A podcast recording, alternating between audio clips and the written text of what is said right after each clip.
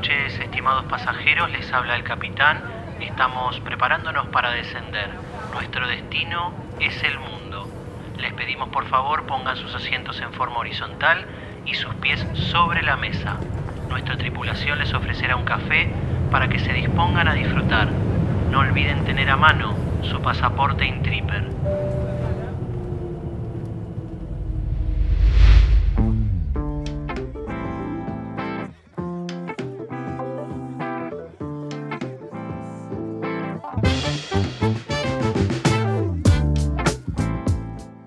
¿Qué tal amigos de Intripper? Una vez más aquí un nuevo capítulo de Pasaporte Intripper.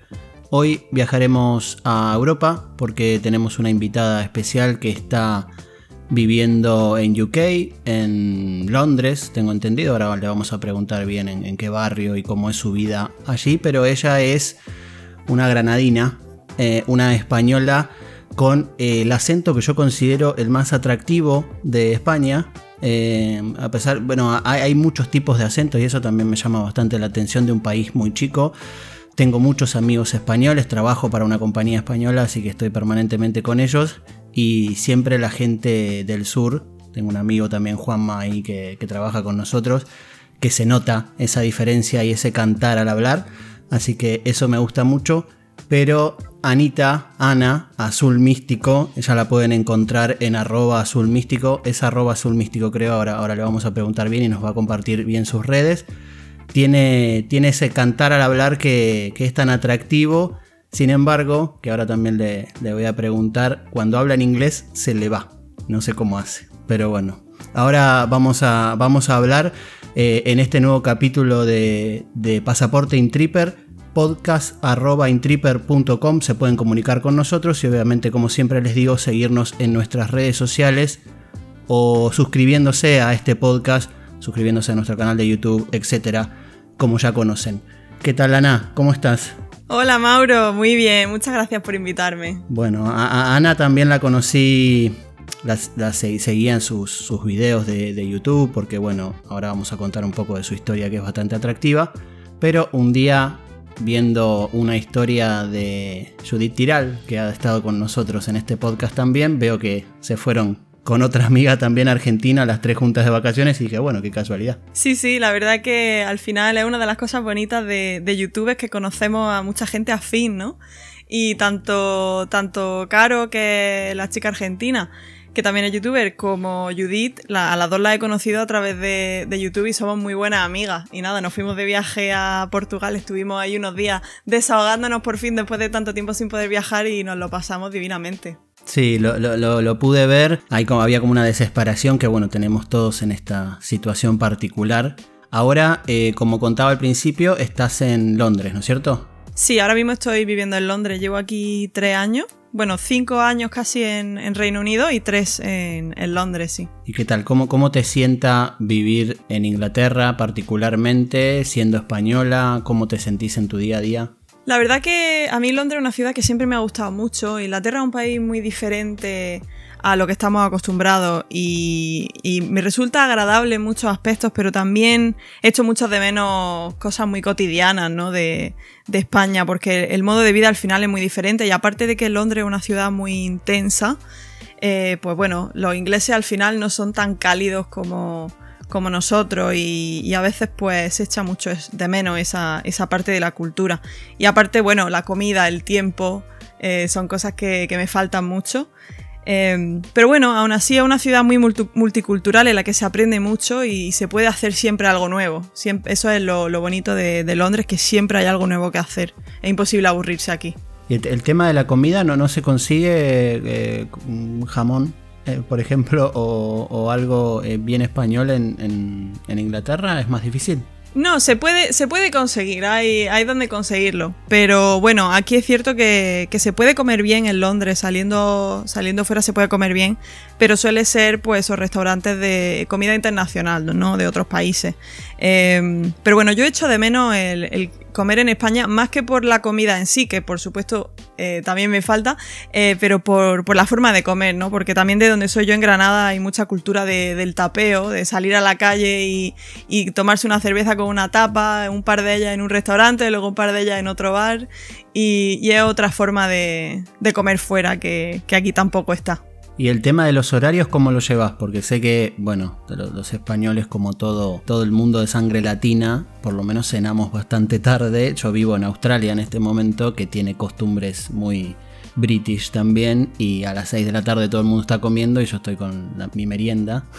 Y no sé cómo llevas eso. Sí. Sí, sí, aquí pasa igual.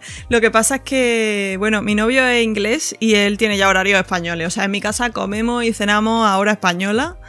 Y, y, de hecho se me hace muy raro aún el, no sé, hablar con amigos y que a las 7 de la tarde estén cenando y yo estoy con mi, con mi tostada de, yo qué sé, de, mantequilla ahí a las 6 de la tarde merendando. Entonces, a mí eso no me, no me he llegado a acostumbrar al horario, pero bueno, no me ha hecho falta, ¿no? Como que hemos mantenido un poco ese horario español. Y lo único que sí me, me llamaba la atención mucho al principio era el horario de las tiendas que cuando estaba antes de estar en Londres estaba en otra ciudad pequeñita que se llama Cheltenham y a las 5 de la tarde cerraban todo. Y decía, ¿qué hace la gente después de las 5 de la tarde si está todo cerrado? Pero en Londres eso no se nota porque aquí sí que abren todo hasta más tarde. Bueno, eh, Ana hizo eh, de todo en su vida. Eh, es joven, pero ha hecho de todo, ha recorrido el mundo, porque también ha tenido la suerte de trabajar. No sé si sabías, y justo pensándolo antes de hacer la nota e investigando un poco sobre, sobre tu vida, me di cuenta que hace unos días nada más, hace un par de semanas, entrevistamos a una chica que fue azafata en Emirates y tal vez han compartido en, en, en la misma ciudad y todo, porque ha vivido también en Dubai, es una chica argentina. Así que bueno, tal vez, tal vez se conozcan. Eh, Ana trabajó en Emirates también y ahora vamos a hablar un poco de eso. También trabajó en Disney y eso es bastante interesante de conocer. Y ahora te dedicas full time a, youtuber, ¿no? Sí, ahora mismo me dedico pues a eso, a crear contenido en redes. También ayudo un poco a, a marca con su presencia en, redes sociales y tal, pero mi, mi trabajo principalmente hoy en día es, es YouTube y, y, bueno, y crear contenido en redes, sí. ¿Y eso se fue dando, en algún momento lo tuviste como objetivo o se fue dando de a poco? Obviamente me imagino que cuando eras chica no, no existía YouTube, pero eh, hace unos años, ¿te lo habías puesto como objetivo de repente no te diste cuenta y sucedió? No, para nada, fue todo casualidad. Yo cuando empecé en YouTube lo hice por digamos, fue justo cuando me fui a vivir a Dubai para empezar a trabajar en Emirates y fue para que mi familia tuviese una forma de seguirme la pista, ¿no? Y yo también tener una forma de, de guardar esos recuerdos, ¿no? De esos viajes.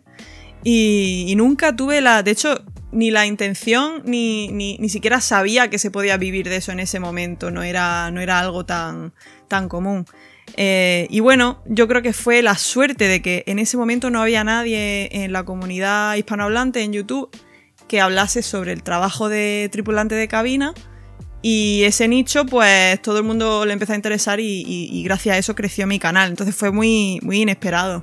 Eh, nunca, nunca lo planeé, pero bueno, salió bien porque además a mí siempre me ha gustado mucho el vídeo, la fotografía, el contar historia y viajar. Entonces estaba, yo creo que destinado a, acabar siendo así. Todo, todo confluye en que hoy en día disfrutes de, este trabajo. Eh, bueno, también como parte del trabajo de tripulante de cabina en Emirates, como pasaba a Ceci que la entrevistamos hace un par de semanas, tuviste que vivir en Dubai. ¿Qué tal la vida en Dubai? Porque bueno, obviamente a nivel cultural debe ser un choque relativamente fuerte, pero nos dirás vos si realmente es así o es más lo que se puede ver de afuera. ¿Cómo es Dubai el día a día? Existe, es cierto que existe un choque cultural pero lo que ocurre en Dubai que es muy curioso, es que, lo que a los que se nos conoce como expats, todos los, los que venimos de, ya sea de Estados Unidos, de Latinoamérica, de Europa eh, o, de, Australia incluso, todos los que, digamos, vienen de, de países que económicamente están en, en, una condición estable, nos relacionamos mucho entre nosotros, pero no nos relacionábamos con, con los locales, con los emiratíes. O sea, hay como, como una separación muy clara entre los emiratíes, los expats, entre comillas, que, que van a hacer trabajo especializado, y luego, pues digamos, eh, personas que vienen de, países más desfavorecidos, que desgraciadamente pues trabajan en, peores condiciones y no suelen frecuentar los mismos lugares. Entonces hay una separación, digamos, de, de clase que, no es, algo desagradable en mi opinión, pero, pero también hace que, te, estés como en tu burbuja, ¿no? Y no, no llegas a tener contacto con los locales. Con lo cual existe ese choque cultural porque tienes que seguir sus normas y, los ves y sabes que, que, bueno, es un país con una cultura muy diferente, pero también estás un poco en tu burbuja relacionándote con gente mm, con una cultura muy similar a la tuya, entonces al final el choque no es tan grande, te acaba, te acaba adaptando. A mí lo que me impresionó más fue el dinero que hay allí. El dinero y, la forma de vida en general, porque no se hace vida en la calle, como hace tanto calor, se hace todo en los centros comerciales. Y bueno, y el, el gastar dinero, ¿no? El, ir a una tienda de televisiones y que el primer modelo que veas expuesto valga 50 mil dólares. Dice, esto en Europa no pasaría, ¿no?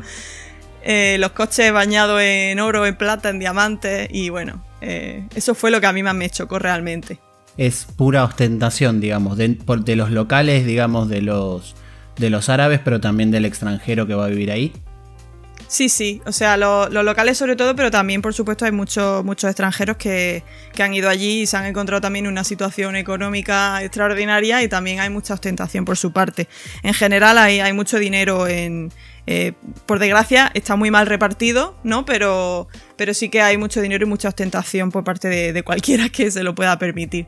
La, pregunta que es ineludible, porque seguramente mucha gente se, lo pregunta, es cómo es el rol de la mujer en, los Emiratos Árabes. Supongo que no es lo mismo que en Dubái, que es una ciudad más multicultural, pero ¿alguna vez sufriste alguna especie de discriminación o que te miren mal por cómo te vestías o ese tipo de cosas? ¿O ya realmente no pasa en Dubái? A mí la verdad es que algo que me sorprendió mucho y es que me sentía mucho más segura y mucho más respetada, entre comillas, eh, pero por simplemente por una cuestión legal, porque allí no, no, está permitido ni siquiera decirle algo a una mujer por la calle, ya se puede meter en problemas. Pero sí es verdad que, es un país bastante machista y una cultura en general eh, en la que el hombre siempre, siempre tiene prioridad, digamos. Pero yo personalmente no lo noté en ningún momento. Eh, creo que eso es algo que queda. que allí queda muy dentro de, los círculos cerrados ¿no? y de las familias, pero luego en el día a día a mí no me, no me afectaba en absoluto. Eh, luego sí es cierto pues que hay una serie de normas, como que hay que ir tapada y hay que. Pero bueno, eso se aplica también a los hombres. Eh, no se puede llevar pantalón corto en los centros comerciales, no se pueden llevar tirantes. Entonces al final, no sé, como que afecta a todo el mundo y yo como mujer no sentí no sentí una diferencia en ese aspecto. De hecho, diría que fue, que fue recibí un trato más, más positivo que, en otros países. Obviamente tuviste que vivir ahí por una cuestión de, que tu trabajo te lo te, obligaban a, vivir en ese lugar, ¿no? Pero ¿elegirías Dubai para vivir en algún otro momento de tu vida o no es para nosotros los, latinos? Yo creo que Dubai está muy bien para pasar un tiempo, y está muy bien cuando tiene mucho dinero para gastar. Pero yo personalmente no pasaría mucho tiempo allí. Sí me he planteado volver en algún momento, a lo mejor volvería a pasar un par de años allí, pero para, para sentarse a mí no, no, me parece el mejor lugar. Eh, como que le falta algo, es un, lugar que está un poco vacío, hay mucha pretensión, eh, pero luego a mí, a mí se me queda corto, no, no, me, no me gusta, no es un lugar cálido, no es un lugar cercano para vivir. Claro. Sí, me, imagino, por eso te, preguntaba, porque más allá de la ostentación, el lujo y las cosas que uno puede disfrutar de eso, me parece que a nosotros nos hacen falta otras cosas, por suerte, ¿no? Digo, del contacto humano de otro tipo y todo, que, bueno, hasta tal vez podés llegar a extrañar en, UK, me imagino, en, en Dubai que aún más lejano. Bueno, de todas maneras estás a una hora de tu casa, ¿no? digo, eh, volvés cada tanto. Sí, aquí tardo hora y media, no, dos horas y algo creo, el vuelo a, Granada. Y, nada, es, comodísimo porque además son muy baratos los vuelos. Yo puedo plantarme en casa por 30 o 40 euros, tengo un vuelo de ida y vuelta. El problema es que, bueno, ahora obviamente con la pandemia pues se siente mucho más lejano porque solo he podido ir una vez este año y encima al volver me pusieron en cuarentena, pero es una diferencia enorme con cuando estaba en Dubai. Cuando estaba en Dubai me sentía en otro planeta, tú lo sabrás, ¿no? Que es como que, que estás tan lejos y sabes que solo puedes ir eh, muy de vez en cuando porque los vuelos valen tanto dinero y son tan largos y es tan complicado organizar eh, las vacaciones para hacer un viaje largo, que, que, te sientes pues en otro planeta. Y aquí en cambio sí que es cierto que sé que si quiero ir un fin de semana por cualquier cosa puedo, puedo plantarme allí en un momento. Bueno, viviste entonces eh, en Dubai, pero también a mí particularmente me interesa porque amo España como país y su gente, que me cuentes un poco de cómo es tu ciudad natal. obviamente tal vez Dubai llama la atención, la ostentación, los, todo lo más grande del mundo, el edificio más alto, etc. Pero ¿qué tiene Granada para ofrecer a nivel turístico o a nivel de, lo cotidiano? cómo, es, ¿Cómo es tu ciudad natal? Granada para mí, bueno, hay un, se dice que Granada, o sea, todas las ciudades tienen su encanto y Granada tiene el suyo y el de todas las demás, dicen, ¿no? Eh, lo, que pasa con Granada es que es muy diferente a, mi ojo de cualquier otra ciudad de España. Tiene, bueno, tiene mucha influencia árabe por su historia y es una ciudad que no es grande, eh, pero que que además se siente más pequeña de lo que es, porque tiene muchos callejones pequeñitos. Eh, tiene el barrio del Albaicín, está como muy empinado, muy en cuesta, y se siente pues como un pueblecito cuando en realidad está en una ciudad, ¿no? Y, bueno, eh, tiene un encanto especial, pero además tiene la ventaja de que está muy cerquita del mar y muy cerquita de la montaña. Entonces tú estás en Granada y te apetece bajar a la playa, puedes estar allí en 30 minutos, te apetece esquiar, está en la estación de esquí en 30 minutos, en Sierra Nevada. Entonces es una ciudad en la que no te puedes aburrir. ¿no? Si te apetece salir a dar un paseo por la noche es muy agradable, fresquita, no es una ciudad ruidosa. Em, no sé, a mí tiene un encanto que, es de esos lugares que hay que visitar, ¿no? Para, llegar a entenderlo. Perfecto, sí. Eh, llama la, atención seguramente y para nosotros creo que la mayoría de los que deben estar escuchando vivimos en la misma región, hablamos español y todo. Entiendo que es un lugar súper cómodo y en donde nos sentiríamos cómodos al instante. Ahí justo nombrabas el hecho de la montaña y el esquí, y entiendo que eso en algún momento fue parte de tu vida, ¿no? El, esquiar, o sea, lo, tomaste como una disciplina, ah, no sé si semiprofesional incluso. Sí, eh, mi familia siempre han sido muy esquiadores, siempre hemos tenido una relación con, con, la montaña. Entonces yo empecé a esquiar de pequeña y durante varios años, cuando estaba estudiando en secundaria, eh, pues esquiaba todos los fines de semana. Yo estaba en un, club de esquí y hacía esquí de competición. Entonces participaba en campeonatos regionales. Y bueno, y era mi, digamos, toda la semana mi rutina era ir a clase y el fin de semana subir a entrenar. Levantarme temprano, entrenar, participar en carreras y, la verdad que, me lo pasaba de maravilla. Fue, fue una etapa muy bonita y aparte la montaña me, encanta. ¿Que era eh, esquí de velocidad o, o salto? ¿Cómo es? No, hacía esquí, alpino, o sea, gigante, súper gigante y slalom. Luego ya empecé a tantear un poquito el tema del, del esquí freestyle porque tengo muchos amigos en esa disciplina, pero bueno, era un poco, pues por, ya por gusto, ¿no? Pero, pero en competición hacía alpino. ¿Y ahora te, cada tanto te das un viajecito a algún lado para, para seguir despuntando el vicio? Sí, intento hacerlo al menos una vez al año, pero aún así se me, se me hace poco, ¿no? Porque acostumbrada a estar siempre subiendo a la montaña, pues este año conseguí hacer un viaje a, Italia. Estuve allí en los Alpes unos días y, pude esquiar, pero el año anterior no, pude. Y de hecho ahora que, nos volvemos a, vivir a Granada este invierno, pues de las cosas que más ganas tengo de hacer es poder volver a esquiar, finalmente. ¿Extrañas tu familia, más allá de las costumbres que ya hablamos? ¿Extrañas tu familia, tus amigos? ¿Cómo llevas ese tema? Sí, yo extraño mucho a todo el mundo eh, que está allá, en casa, pero sobre todo a mi abuelo. Yo siempre, siempre he sido una persona muy independiente con, mi madre, sobre todo estaba muy acostumbrada a, que viaje una o viaje la otra y a estar eh, separada, ¿no? Y bueno, mantenemos el contacto por, eh, de forma digital con la familia, pero lo que más me cuesta es estar lejos de, mi abuelo, sin duda. Claro, y tal vez no tenés tanto ese contacto digital con tus abuelos porque es más difícil, ¿no? Claro, bueno, mi, abuela es muy.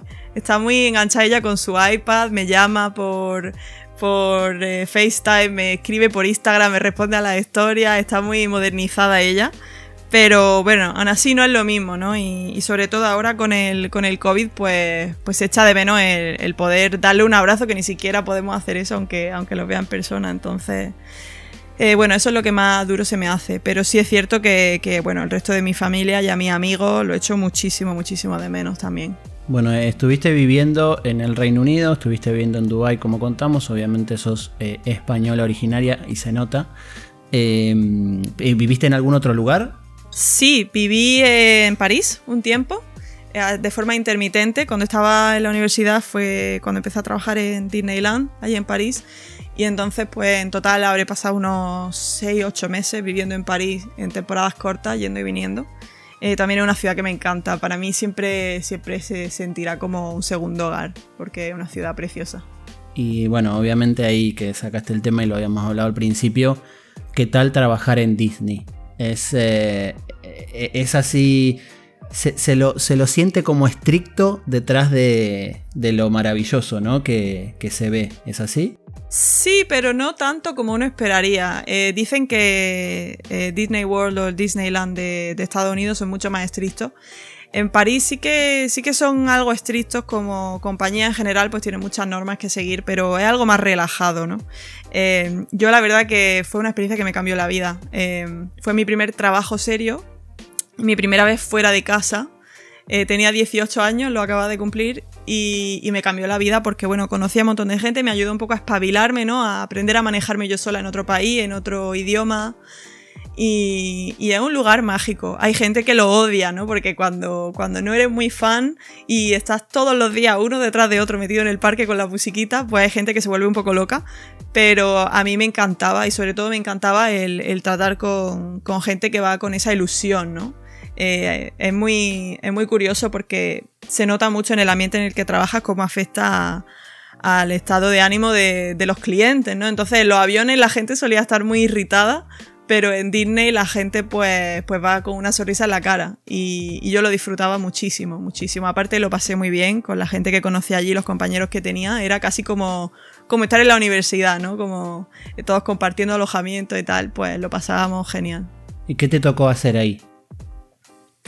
Pues la primera vez que fui trabajaba en una atracción, que es un tren de, vapor que va alrededor de, del parque.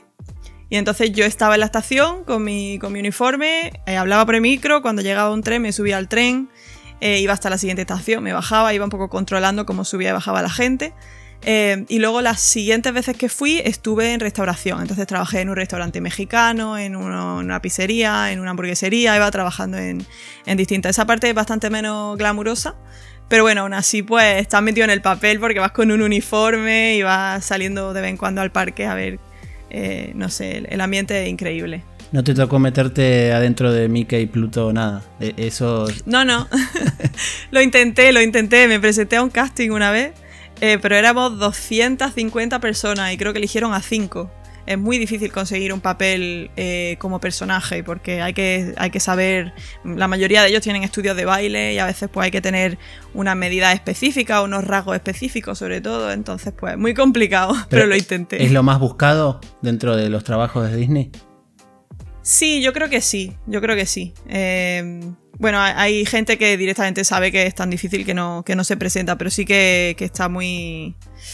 Eh, la gente quiere hacerlo y, se presenta mucha gente a los castings sin éxito porque ya te digo que al final eligen solo a los, a los muy, muy, muy buenos que tienen mucha experiencia de, baile y de interpretación.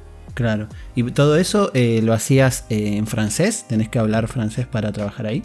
Sí, allí te piden un nivel mínimo de francés y bueno, también se habla un poquito de inglés y mucho español. Yo hablaba mucho español. Allí el, alrededor del 30% de los visitantes en verano son de, de España. Entonces al final pues acababa hablando español, porque además es lo típico de llevaba un pin en el uniforme con la banderita de España para que la gente supiese que hablaba español y entonces ya venían, cuando me venían con la bandera, venían corriendo, ay, eres española, te tengo que preguntar por dónde se va, no sé qué, que no me pueden atender en francés porque no hablo francés. Y entonces pues al final acababa hablando más español que otra cosa. Te, te han dicho, supongo, con lo que decía al principio, que no se nota que sos del sur de España cuando hablas en inglés. ¿Cómo, cómo hiciste eso? ¿Eso es práctica de mucho tiempo? ¿Cómo, sí, me lo dice. Me lo dice mucho la gente y es algo muy curioso porque eh, sí es cierto que, los españoles en general tenemos un acento muy fuerte al, hablar inglés, Y por algún motivo se suele pensar que los andaluces, como tenemos un acento más fuerte aún en español, nos costaría más todavía en inglés. Y en realidad no nada que ver, porque también es cierto que los andaluces tenemos sonidos diferentes a los que el resto de hablantes del español no están acostumbrados y eso hace que ciertos sonidos se nos hagan más fáciles de pronunciar en inglés. Independientemente de eso, luego yo creo que la pronunciación del idioma depende mucho de cada persona, eh, del esfuerzo que ponga y de, y de, bueno y de lo bien o mal que se le dé. A mí es algo que, siempre le he prestado mucha atención desde pequeña. Siempre me, ha gustado mucho escuchar canciones, eh, grabarme a mí misma hablando inglés. Eso, eso me ayuda muchísimo con la pronunciación. Porque a veces no nos damos cuenta de que pronunciamos algo mal. Y a mí me ha pasado que me escucho a lo mejor en un audio o en un vídeo y pienso, wow, esto suena muy raro cuando lo pronuncio, no sabía que sonaba así. Entonces eso ayuda también mucho. Bueno, relacionado obviamente Intripper es, es el, medio de viajes más leído de Latinoamérica, así que vamos a hablar un poquito de viajes, que es lo que le gusta a la gente que nos escucha. Eh, entiendo que, según lo que, lo que pude ver sobre tu historia, has visitado ya más de 50 países y todos los continentes, ¿es verdad?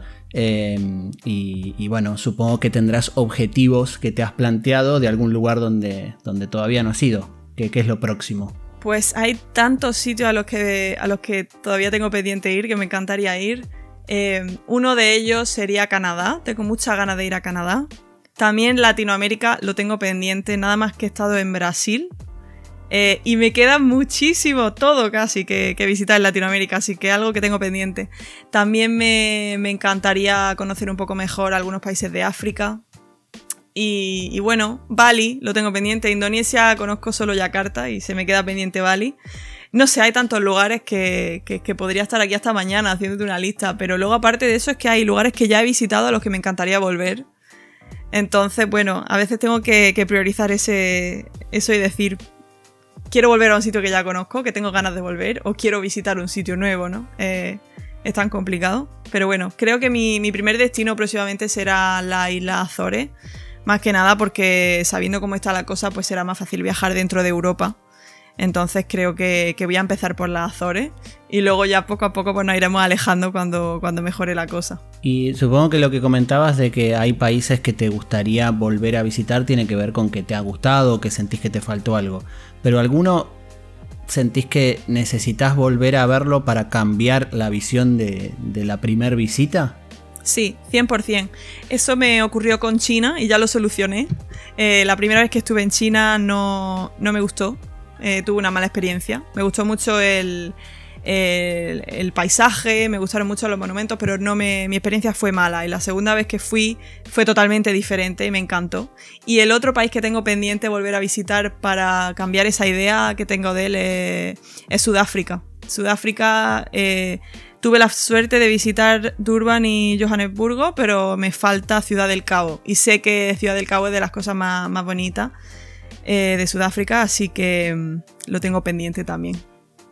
Yendo de nuevo al tema de los viajes, mm, eh, entiendo que muchos de esos los, pudiste hacer a través de la posibilidad de trabajar eh, como, tripulante de vuelo con Emirates y, conociendo como, como hacen muchas tripulantes de vuelos que se toman unos par de días ¿no? y se quedan en alguno de los destinos alguno de esos lugares que tuviste la posibilidad de visitar que tal vez no era tu objetivo, sino que se te daba la posibilidad del trabajo.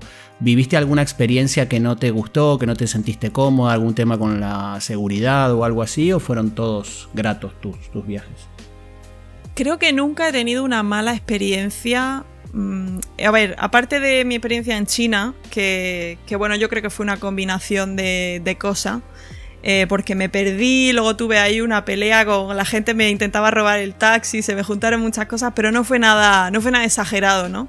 Eh, es cierto que hay países que visité y no pude salir del hotel porque en aquel momento estaba habiendo revuelta o una situación política inestable, digamos, y no, y no se nos dejó salir a la calle. De hecho, en Nigeria y en Bangladesh eh, nos tuvieron que, escoltar un coche de, policía y, bueno, gente con metralletas sentados con nosotros en el autobús.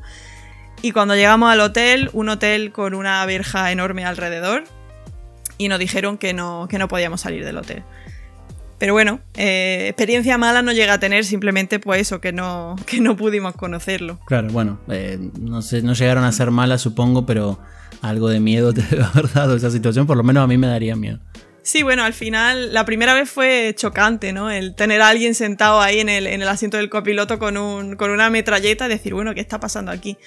Pero bueno, eh, es un poco esa seguridad extra, eh, porque a lo mejor hace unos años ocurrió algo y ya pues esa es la costumbre de la aerolínea, es, mantener a la tripulación lo más segura posible.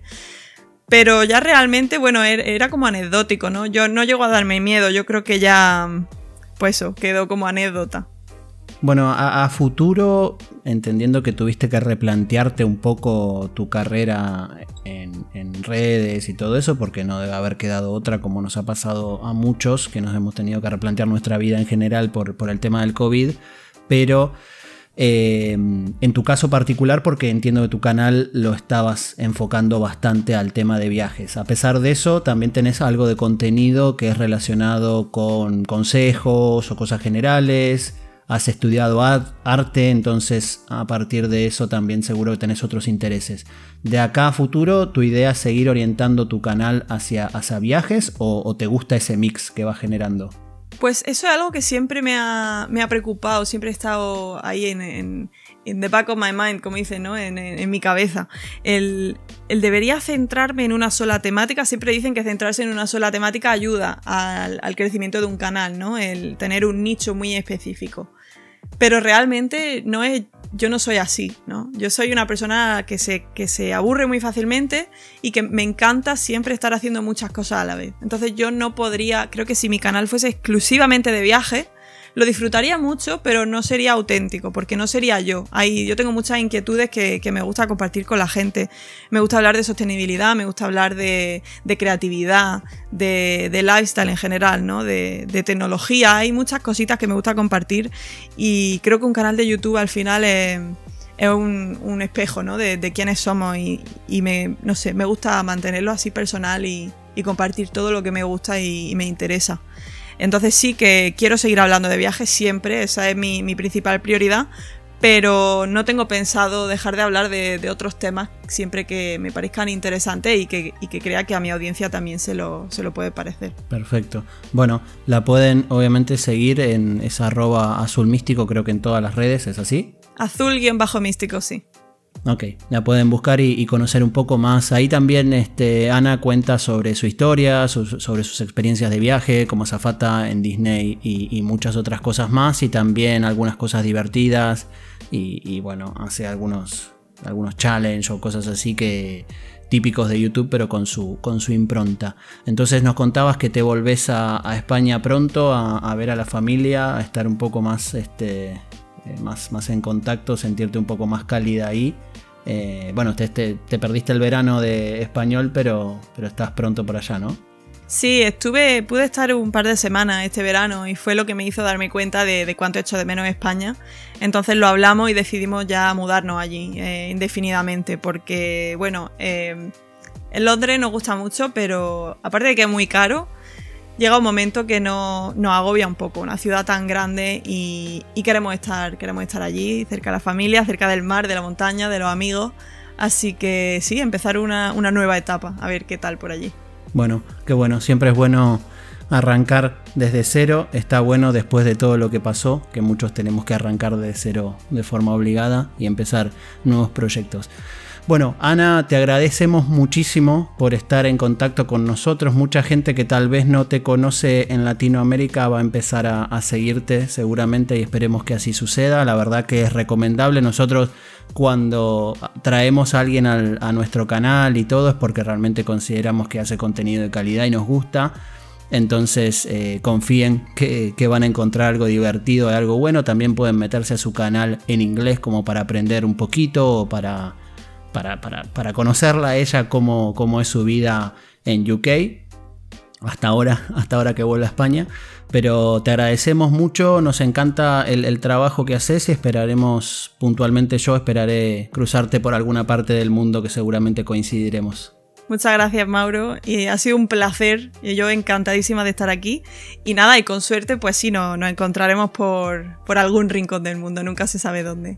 Un abrazo enorme. Bueno, perfecto. Gracias, Ana. Bueno, este fue un capítulo más de Pasaporte Intripper. Nos veremos en la próxima como siempre. Estamos acá. Suscríbanse a este canal. Les mando un gran abrazo.